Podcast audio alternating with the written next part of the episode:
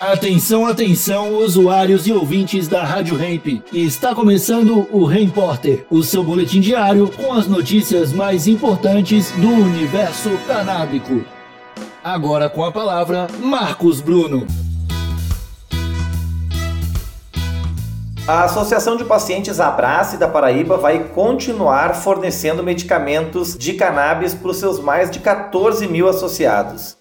A ONG, que foi a primeira autorizada a cultivar maconha no Brasil em 2017, estava com as atividades suspensas desde o final de fevereiro após uma ação judicial movida pela Anvisa. O mérito dessa ação vai ser julgado no dia 18 de março. Só que numa visita à sede da entidade nessa semana, o juiz envolvido no caso informou que a ONG não precisará interromper o atendimento.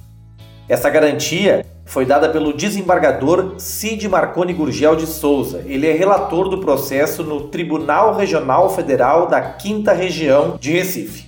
O magistrado visitou a Brace junto com diversas autoridades da Justiça Federal, Ministério Público Federal, Polícia Federal, a própria Anvisa, além do deputado federal Pedro Cunha Lima, do PSDB. Foi o parlamentar quem informou sobre a manutenção das atividades da Abrace.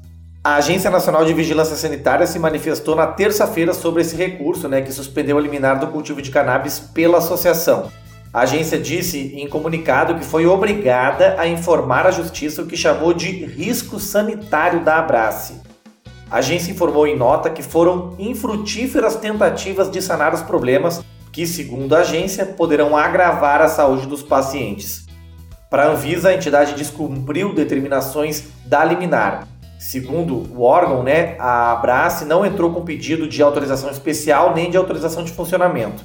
A agência também informou que a Abrace descumpriu a decisão no que se refere ao controle do fornecimento de produtos. Disse que a disponibilização vem sendo feita em escala industrial e não apenas para os 151 pacientes iniciais da liminar que autorizou o cultivo lá em 2017.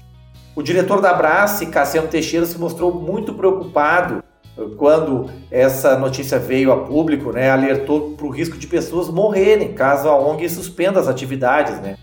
O Cassiano argumentou também que a sentença atual é ilimitada sobre o número de pacientes atendidos e que a ONG está cumprindo o que foi determinado. Já sobre as autorizações especial e de funcionamento, o diretor da Brace garantiu que a ONG está dando entrada nesses pedidos ao longo dos próximos dias. Rádio Hemp.